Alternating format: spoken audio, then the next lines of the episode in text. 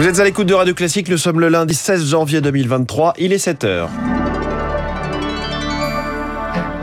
La matinale de Radio Classique avec François Geffrier. 130 km heure en rafale relevée au sommet de la Tour Eiffel cette nuit, près de 160 km heure sur la pointe du Finistère. La tempête Gérard souffle sur le nord de la France. On fera le point dès le début de ce journal.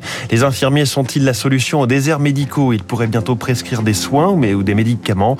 Les médecins s'y opposent, les députés en débattent. Et puis, rien ne va plus entre le PSG et la mairie de Paris. Anne Hidalgo refuse de vendre. Le club se dit prêt à quitter sa maison. Après ce journal, le très bon début d'année à la bourse. Ce sera l'édito de François Vidal à 7h10. 7h15, les stars de l'écho. Il a vécu de l'intérieur toutes les réformes sociales du quinquennat précédent. Je reçois Antoine Fouché, président de Quintet Conseil et ancien directeur de cabinet de Muriel Pénicaud au ministère du Travail. Radio classique. À la une, Lucille Bréau, des rafales de vent très violentes dans l'ouest du pays. Près de 160 km heure en rafale, relevée à 3 heures du matin à la pointe du Raz, 135 km heure à Ouessant. La tempête Gérard a secoué la Bretagne cette nuit. Elle est en train de se décaler vers l'est. Dans de nombreux départements, les autorités invitent à la prudence. Augustin Lefebvre, 23 départements sont en alerte orange vent violent ce matin. Oui, des Côtes d'Armor à la Marne, en passant par l'île de France, à l'exception euh, du Val d'Oise. Toute la Normandie est concernée, ainsi que la Loire-Atlantique et la Vendée. Météo France s'attend encore à ce matin des rafales de 80 à 90 km heure, parfois à 100 entre la Normandie et le centre. Cette nuit, la vitesse a parfois été réduite sur certains axes de circulation. Plusieurs routes ou infrastructures ont été interdites, comme le pont de Saint-Nazaire. Il est en train de rouvrir. Ce matin, la circulation des trains est interrompue sur plusieurs axes normands, dont Cherbourg, Caen, Évreux. Cette circulation reprendra après le passage de trains de reconnaissance pour constater d'éventuels dégâts en début de matinée. Ça devrait se calmer cet après-midi avant l'arrivée d'une nouvelle dépression sur le pays la nuit prochaine par le golfe de Gascogne. Les précisions d'Augustin Lefebvre a noté que le Cantal et la Lozère sont eux en vigilance orange à la neige et au verglas. L'Assemblée à l'épreuve du consensus. Les députés entament une semaine de travail dite transpartisane au menu neuf textes qui font l'objet d'un large compromis. Exemple avec une proposition de loi visant à lutter contre les déserts médicaux. Objectif autoriser certains infirmiers à prescrire des soins ou des médicaments. Victoire Fort. C'est pour la majorité une solution à très court terme aux médicaux, déléguer les tâches. Les patients pourraient avec cette loi se tourner directement vers des IPA, les infirmiers en pratique avancée, qui pourraient prescrire certains médicaments.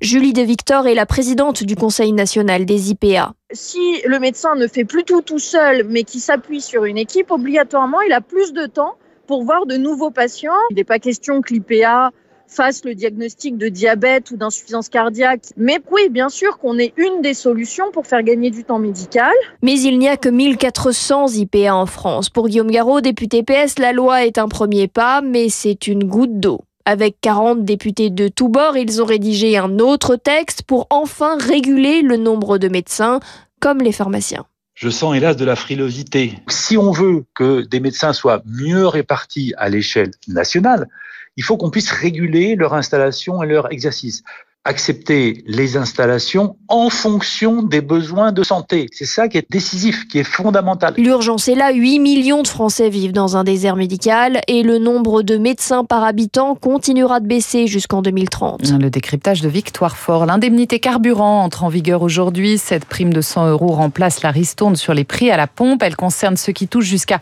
14 700 euros par an, soit 10 millions de foyers fiscaux. Pour en bénéficier, il faut remplir un formulaire dédié sur le site des impôts à partir de 9h. Elle sera versée en une fois. Il est 7h04, 20 articles de la vie quotidienne à bas coût. C'est le principe du panier anti-inflation. Une des pistes du gouvernement pour lutter contre la hausse des prix. 20 produits que la grande distribution s'engagerait à vendre à presque prix coûtant. Des produits d'hygiène, enfants et adultes, des laitages, des pâtes. Une bonne idée sur le papier, mais qui ne devrait pas changer grand-chose pour les consommateurs. Selon Philippe Gottsman, il est consultant spécialiste de la grande distribution sur le fond, ça me semble assez sain face à des prix qui sont historiquement élevés en France. Est-ce qu'il faut le faire par un panier de 20 produits Ça me paraît être euh, d'une ampleur assez limitée. La réalité, elle n'est pas en demandant aux distributeurs de serrer leurs marges. Elles sont serrées. Et ils se tirent la bourre et on les critique pour cela. Le problème, il est dans l'ensemble des coûts de production de cette filière, dans l'ensemble des charges qu'elle porte et qui font que c'est très difficile. La meilleure façon de rendre finalement du pouvoir d'achat sur ces produits et sur d'autres, et pour éviter les effets d'aubaine par rapport à l'importation, ce serait tout simplement de baisser les charges des entreprises, de baisser la fiscalité de production sur l'industrie ou sur le monde agricole. Et là, vous aurez des effets sur les prix. Une propos recueillie par Rémi Vallès. Le suspect de l'attaque de la gare du Nord à Paris mis en examen hier soir pour tentative d'assassinat, soupçonné d'avoir blessé sept personnes. Il a été placé en détention provisoire. On, on ignore encore ce qui a motivé son geste. En Ukraine, 30 personnes sont mortes à Dnipro samedi lors du bombardement d'un immeuble de la ville, selon un dernier bilan publié ce matin. 30 autres restent par ailleurs portés disparus. Les recherches se poursuivent. Rien ne va plus entre le PSG et la mairie de Paris. Le Parc des Princes n'est pas à vendre. Anne Hidalgo a très clairement fermé la porte ce week-end à une session du stade mythique au club de la capitale. Résultat, le PSG se dit lui prêt à quitter, je cite, sa maison. Le club propriété du Qatar depuis 2011 avait le projet de racheter le parc pour le rénover, Léonard Cassette. Pour le PSG, devenir propriétaire, c'est mettre un point final à toute sa stratégie d'influence, selon le spécialiste en géopolitique Raphaël Lemagoriec. C'est comme euh, une ambassade en fait, dont il ne possède pas en fait le socle. Pour le moment, le Paris Saint-Germain a les joueurs, mais il n'a pas euh, le stade euh, qui correspond à un stade d'un grand club. Ce rachat permettrait aussi au club de diversifier ses revenus, explique Jean-Baptiste Guégan, consultant en géopolitique du sport. Le Parc des Princes, c'est 48 000 personnes qui peuvent assister au match. L'idée, c'est de le monter à 60 000 pour que derrière, bah, vous puissiez augmenter vos revenus issus des loges et donc des prestations d'exception. Ça va lui permettre de rester dans la course par rapport au Real de Madrid, qui a refait complètement son stade, au Barça et aux clubs de première ligue qui, eux, sont tous propriétaires de leur stade. Seul problème pour le PSG, la mairie de Paris est fermement opposée à la vente. Elle met en avant une proposition d'achat trop faible, 40 millions d'euros, refuse de céder à un patrimoine parisien, ce que détaille Jean-Baptiste Guégan. Du point de vue politique et, électoral, euh, vous pouvez pas dire que vous allez vendre euh, le Parc des Princes. Il avance une deuxième raison, celle du timing de la vente.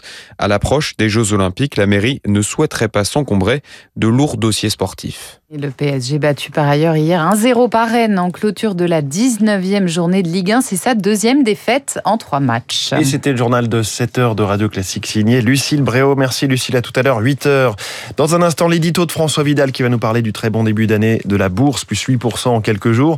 Et puis nous discuterons de la réforme des retraites avec euh, celui qui était quasiment le ministre du Travail à la place de la ministre du Travail, Antoine Fouché, ancien directeur de cabinet de Muriel Pénicaud lors du précédent quinquennat.